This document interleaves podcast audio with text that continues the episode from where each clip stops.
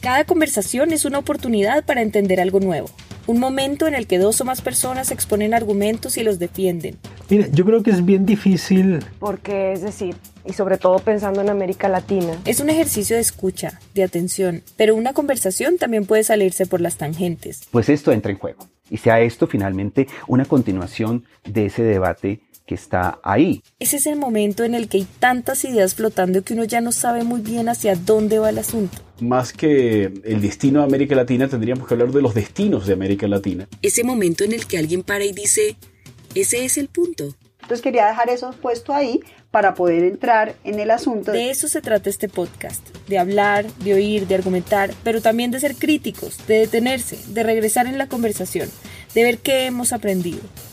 En este programa los académicos salen de la academia para ayudarnos a ver cuál es el punto en discusiones que pensábamos que ya estaban resueltas. A, ese punto quería ir.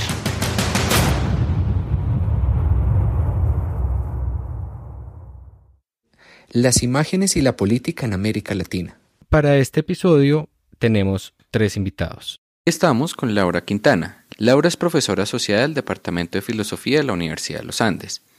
Su trabajo de investigación se mueve en los cruces entre estética y política, en diálogo entre filosofía, antropología y prácticas artísticas, y se ocupa sobre todo de pensar formas de poder y emancipación en condiciones del presente.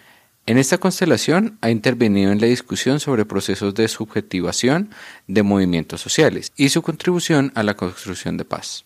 Su libro más reciente es Política de los Cuerpos. Y estamos con Pedro Meje, Pedro es profesor invitado a la Escuela de Verano para el curso Etnografías de la Política de las Imágenes. Es director del Centro de Estudios Interculturales e Indígenas de la Universidad Católica de Chile. Su investigación se ha centrado en las áreas de antropología cognitiva, etnolingüística y etnosemiología. Ha estudiado cómo a través de la fotografía las organizaciones mapuche dan cuerpo a rasgos identitarios, así como la construcción de representaciones de los pueblos indígenas norteños a partir de registro fotográfico, ¿Cómo está Pedro? Bienvenido. Muy bien, muchas gracias por la invitación. Y estamos con X Andrade. X es profesor del Departamento de Antropología, trabaja en antropología visual, le interesan también temas de arte contemporáneo e imagen. ¿Cómo está X? Bienvenido. Bien, gracias por la invitación. Bueno, entonces, un poco para empezar este episodio del podcast, yo quería empezar con una idea que para los que de pronto no saben, nosotros tuvimos una reunión antes de empezar el episodio para tratar de ver cómo podemos llevar todos estos conocimientos de la academia que muchas veces están con las barreras del lenguaje académico a otra audiencia a través de este podcast. Entonces uno de los ejemplos con los que queríamos empezar era mencionar dos imágenes y de esa manera ver cómo el trabajo que han hecho nuestros invitados hasta este punto ha sido muy similar a lo que quiere hacer este podcast, que es hablar hacia otra audiencia desde la academia. La primera imagen, que la van a pueden buscar en las notas del episodio, que va a estar también linkeada en todo, todo el episodio, es la tradición de las imágenes, que es esta imagen famosa de esto no es una pipa y esto es más bien una representación de una pipa. De René Magritte. Entonces yo quería preguntarles un poco como cuál es la importancia de esta imagen y digamos cómo nos ayuda a entender el trabajo que ustedes hacen.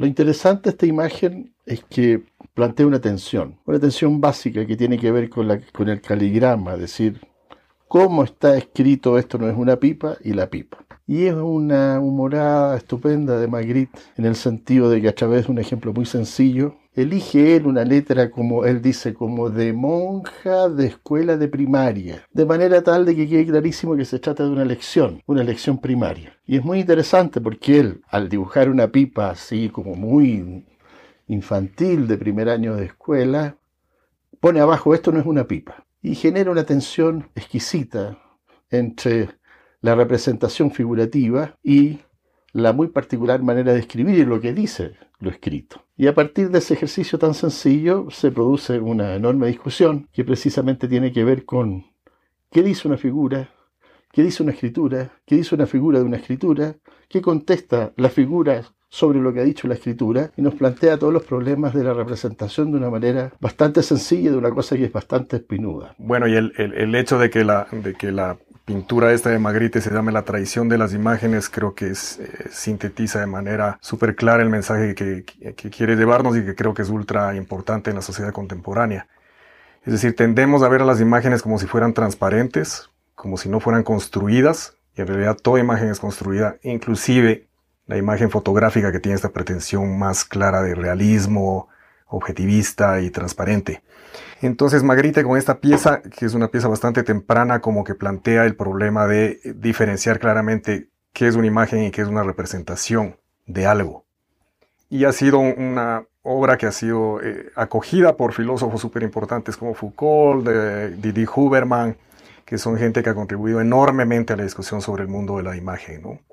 Yo tuve el, lujo de ver una retrospectiva de Magritte de, una época que no se conoce muy bien, en el MoMA de Nueva York, y una de las piezas centrales era justamente la traición de las imágenes. Y, y hay que tomar en cuenta lo que decía Pedro sobre la caligrafía, que este, Magritte era un publicista, trabajó por mucho tiempo como publicista y de ahí hace la transición en diálogo con, eh, con los surrealistas. Es acogido por el movimiento surrealista y los dadaístas. Pero es muy interesante porque él trabajaba haciendo diseño gráfico para publicaciones y para publicaciones, incluso para publicaciones comerciales, rótulos, etc. Entonces él está jugando con un mensaje súper claro alrededor de la problemática que encierra realmente la imagen. Y otra cuestión que es interesante ahí es la relación entre lenguaje, discurso y, e imagen, es decir, que, que, la, que los discursos pueden ser imagen y que no necesariamente la relación es explicativa, el discurso no tiene por qué explicar a la imagen porque la imagen no necesariamente referencial. Entonces es interesante repensar justamente ese vínculo entre imágenes y discursos, cómo pueden operar de maneras distintas.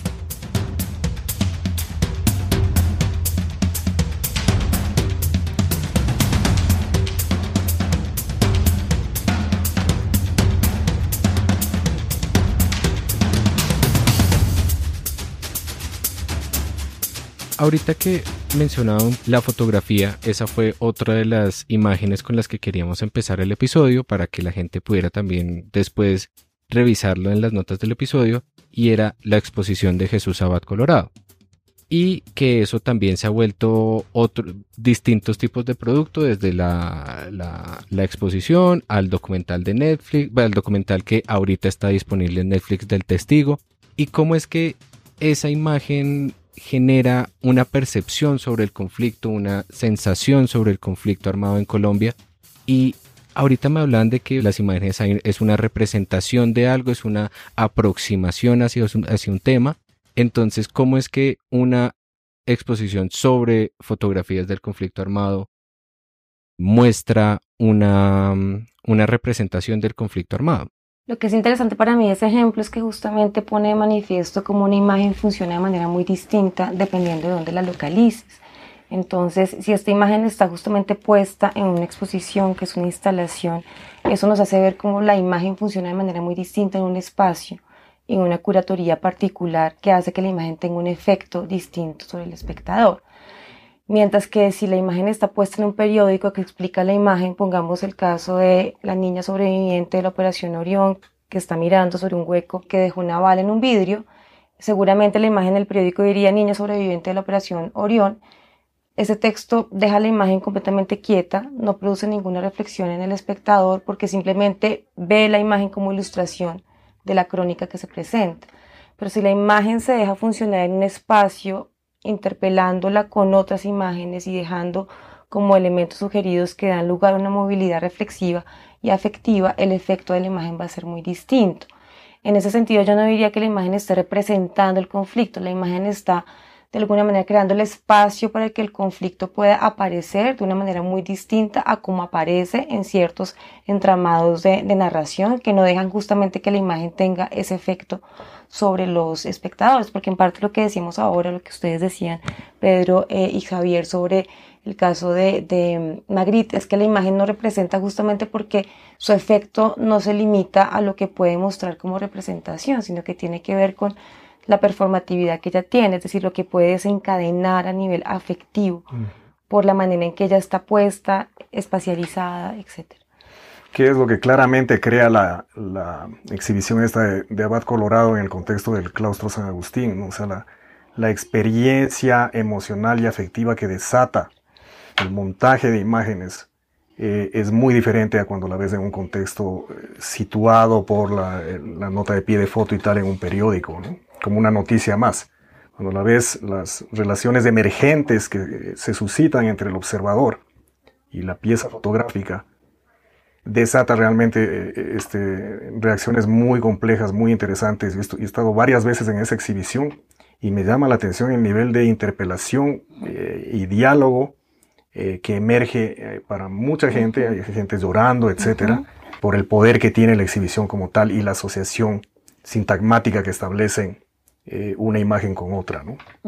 Entonces, esa calidad emergente de la imagen, esa capacidad de suscitar un clic con un observador cada momento que la ves en un contexto diferente es lo que me interesa también del arte contemporáneo y eso. Quería, hay algo interesante en la foto que tiene que ver con el vidrio roto. Cuando Marcel Duchamp termina su obra, El Gran Vidrio, es cuando se quiebra. Cuando una obra está lista, cuando se quiebra el vidrio.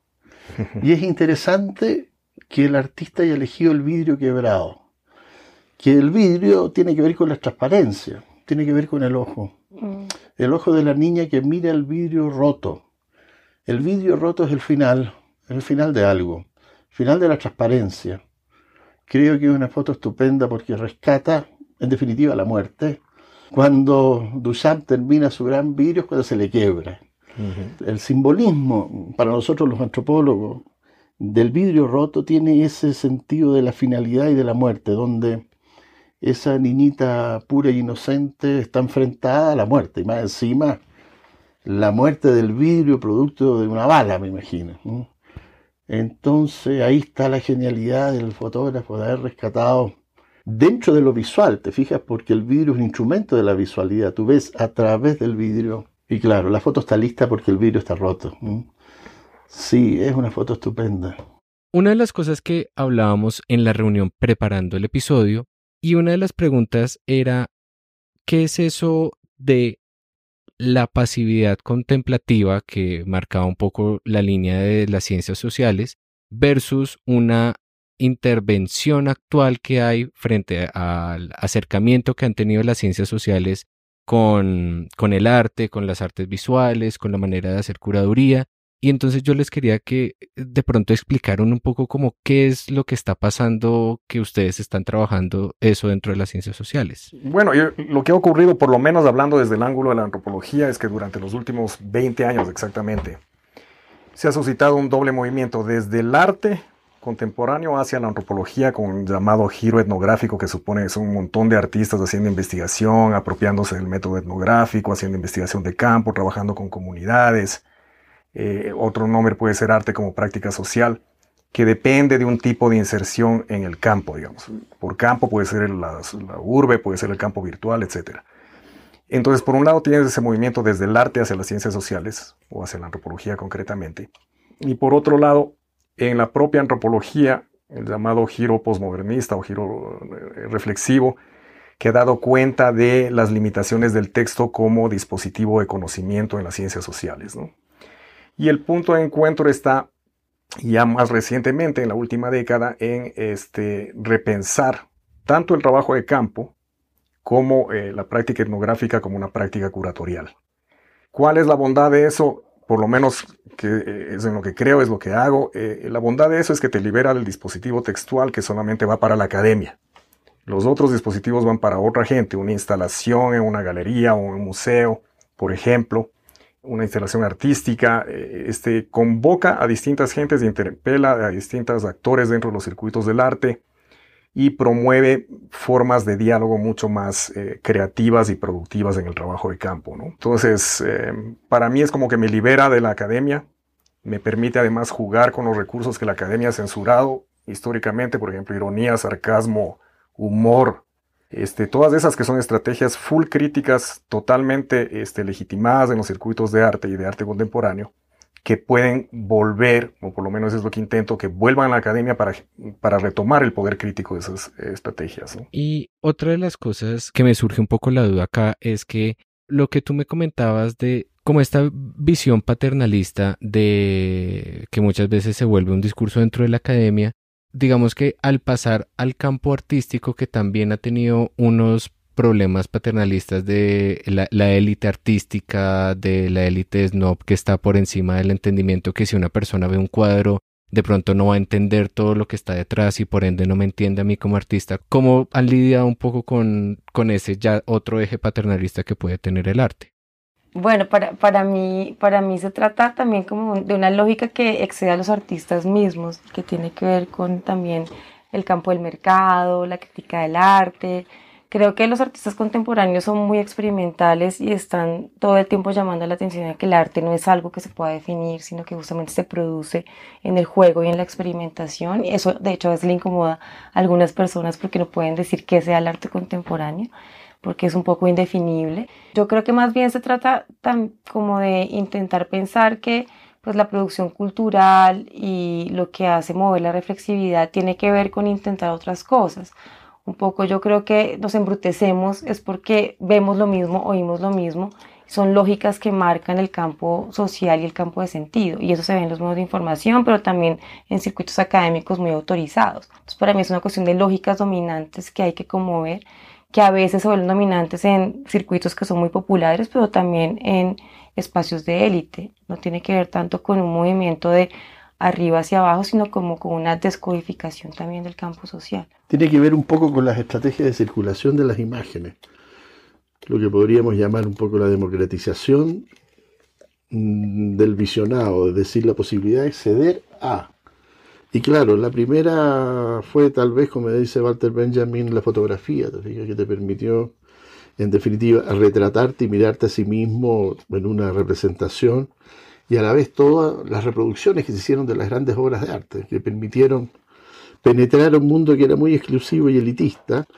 Y una de las posibilidades que tiene el arte moderno contemporáneo es precisamente los medios que ocupa. Los medios que están asociados, por supuesto, a Internet y, que en definitiva te permiten una circulación de gran velocidad y diríamos de manera bastante horizontal a poder llegar mucho más que antes. Y por otro lado, los medios que se ocupan son esos también en el arte. Entonces hay una conexión bastante fluida dentro de entre lo que se exhibe y las capacidades técnicas que tiene el sujeto. Si la gente sabe ver una pantalla, sabe ocupar un celular, sabe ingresar a, Instagram, sabe ingresar. Entonces, en ese sentido, ¿eh? ha habido una efervescencia, yo creo, producto de la velocidad de circulación y la amplitud de circulación del arte contemporáneo, que ha hecho que, en alguna medida, ese elitismo se vea algo aplacado.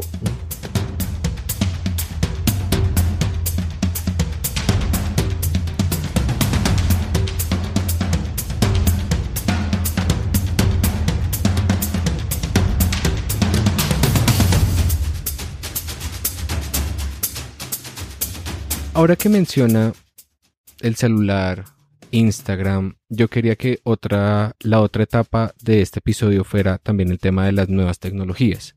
Y cómo es que estas nuevas tecnologías visuales, estas tecnologías que muchas veces la imagen es algo fluido, constante, que está en constante cambio, que está en constante modificación a partir también de las redes sociales y cómo es que muchas veces las redes sociales a partir incluso de los memes modifican los orígenes de una imagen y cómo es que la imagen está en un constante cambio. Yo quería que me explicaran un poco cómo es que esa fluidez de la imagen y la aparición de estas nuevas tecnologías influye en lo que ustedes están haciendo en este momento.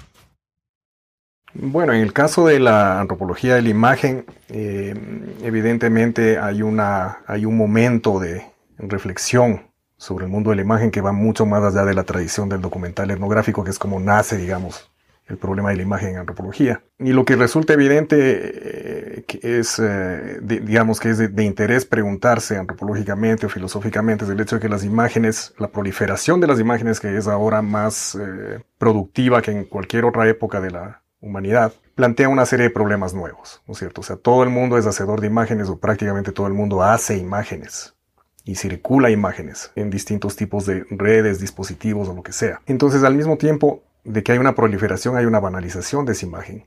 Y eso abre un montón de problemas tremendos. Recuérdate la discusión que existe ahora en Estados Unidos sobre fake news y este tipo de cosas. Es decir, hay, una, hay ciertas formas autoritarias que se están desarrollando a través de esta banalización de la imagen y manipulación a través de distintas eh, formas de hacerlo. ¿no? Entonces, el hecho es que las imágenes no son eh, seres inanimados, no son cosas, sino que son agentes dentro de un sistema de relaciones sociales. Y todos estamos dialogando constantemente con imágenes. Lo primero que haces en la mañana es consultar tu WhatsApp, enviar una imagen o lo que sea. Y después en el mismo contexto universitario o en el contexto urbano estás expuesto a una cacofonía de las imágenes. Las imágenes gritan. Entonces todo eso te obliga a repensar el estatus ontológico de las imágenes, su papel en la vida social y nuestro posible diálogo, resistencia, crítica o lo que tenemos que hacer como gente que está estudiándolas.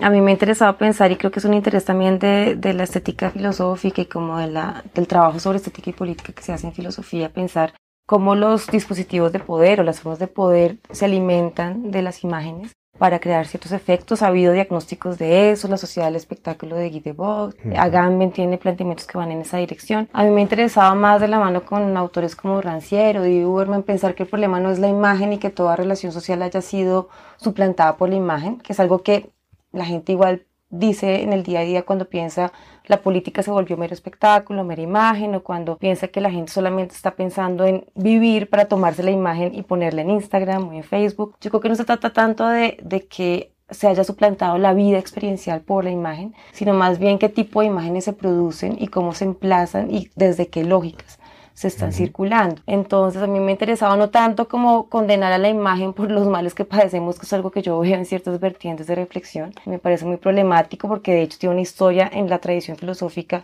muy antigua que viene desde Platón, que tiene una condena de la imagen, sino más bien pensar cómo producir otras imágenes que puedan contestar esas formas de poder y por eso el interés por contraimágenes o otras formas de montaje, que creo que enlaza con lo que decíamos al comienzo de cómo nos interesa desde la investigación pensar el montaje, pensar en otras metodologías de investigación que permitan crear justamente otras comprensiones, otras narraciones y otras imágenes del mundo social.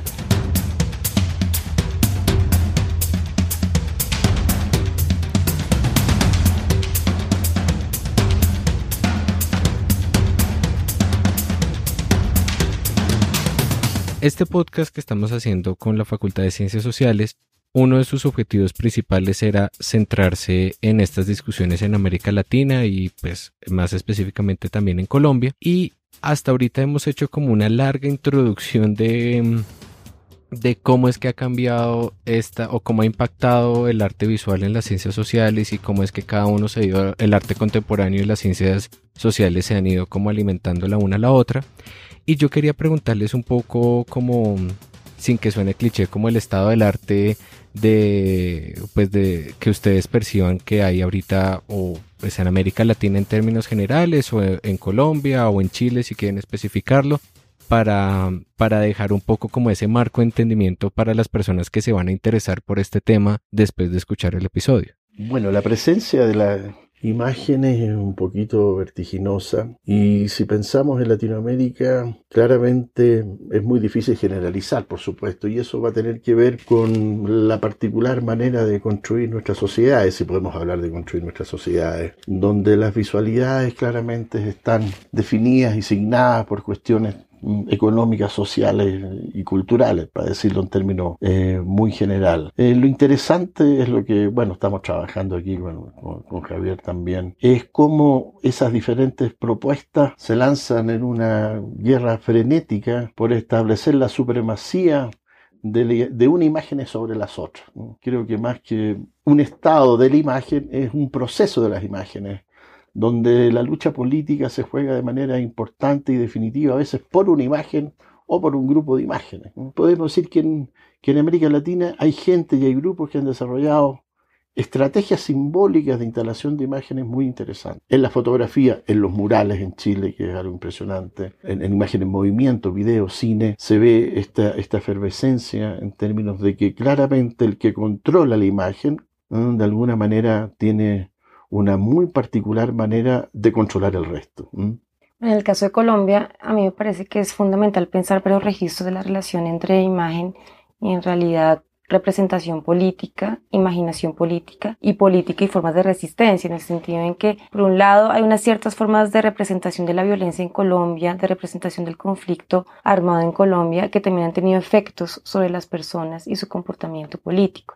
Por ejemplo, cómo la gente se relaciona con el conflicto armado, tiene que ver con las imágenes que se han vendido y reproducido ese conflicto. Por eso creo que hay artistas y también movimientos sociales comprometidos con crear otras imágenes del conflicto que también tienen que ver con otras narraciones y que también se vinculan con la manera en que en particular algunos movimientos sociales intentan también crear otras formas de identificación donde pueden reconocerse de otra manera a distancia de las formas de identificación de las imágenes que reciben desde ciertos modelos de representación política que se han vuelto dominantes. Entonces creo que la imagen tiene que ver también con imaginación política y con representación política y con pensar cómo el campo político es un espacio de aparición en el que se juegan fronteras de visibilidad y de invisibilidad y cómo la gente pues que es no representado, que está irrepresentado, pues también intenta abrir el conflicto de las imágenes, que es también el conflicto de la representación, buscando crear brechas para hacer aparecer formas de experiencia, formas de problemas, sujetos que no son reconocidos en las formas dominantes de aparición, que son las de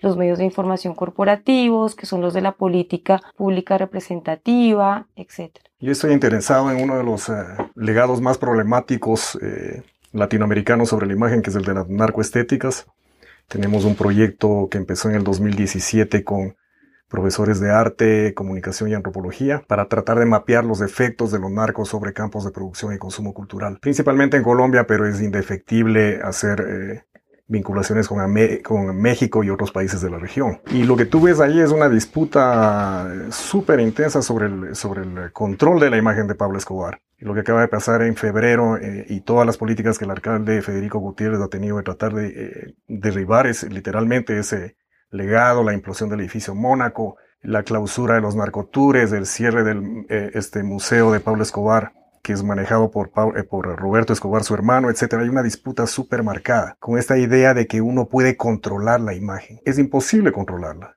El, el efecto que tuvo la implosión del Mónaco fue la reproducción de fantasmas de Pablo Escobar por miles, eh, en redes sociales y después tomado muy acríticamente por los medios como noticia.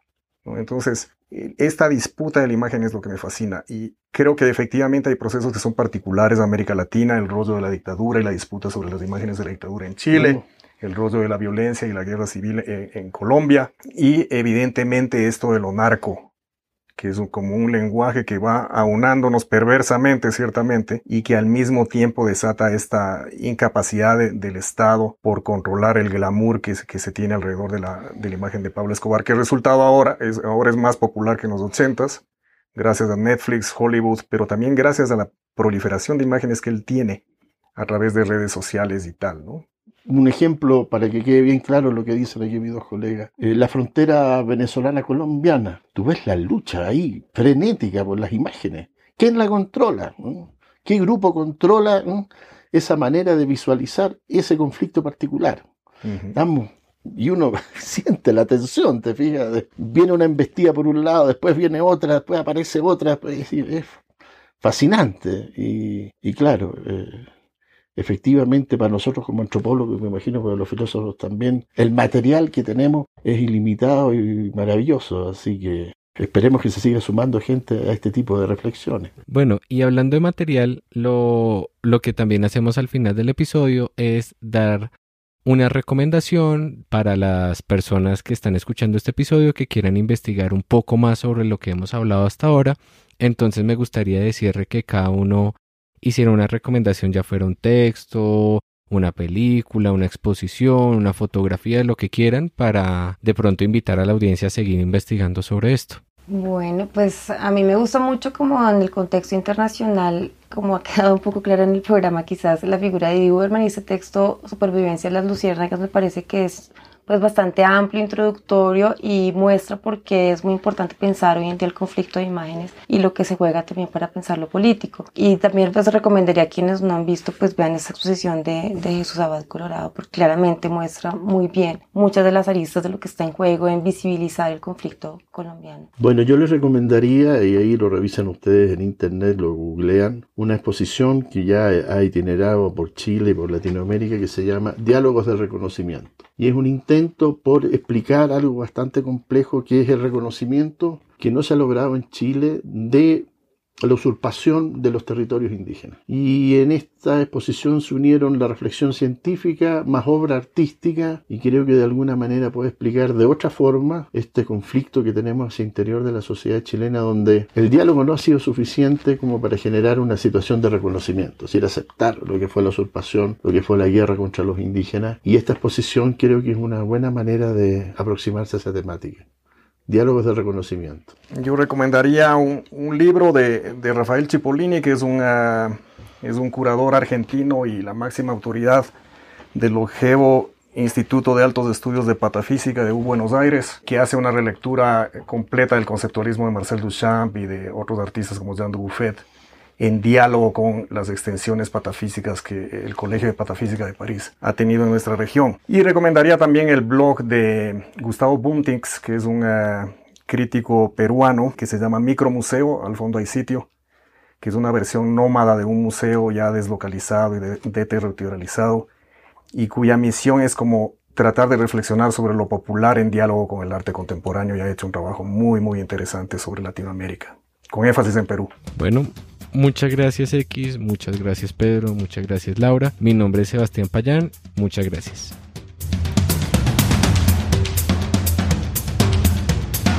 La Facultad de Ciencias Sociales con apoyo de 070.